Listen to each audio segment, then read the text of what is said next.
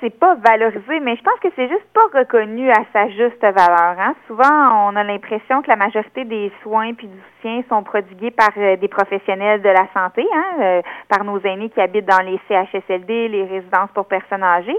Mais c'est plus de 85 là, des soins qui sont donnés euh, par la famille souvent ou des voisins, des amis qui constituent finalement les proches aidants.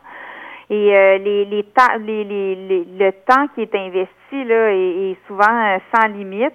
Et les tâches, hein, les différentes tâches qu'on accomplit dans notre rôle de proche aidant sont très, très variées. On peut parler d'accompagner les gens euh, à des rendez-vous, d'effectuer des, des, commissions pour eux, de faire des travaux ménagers plus ou moins lourds, de préparer des petits repas.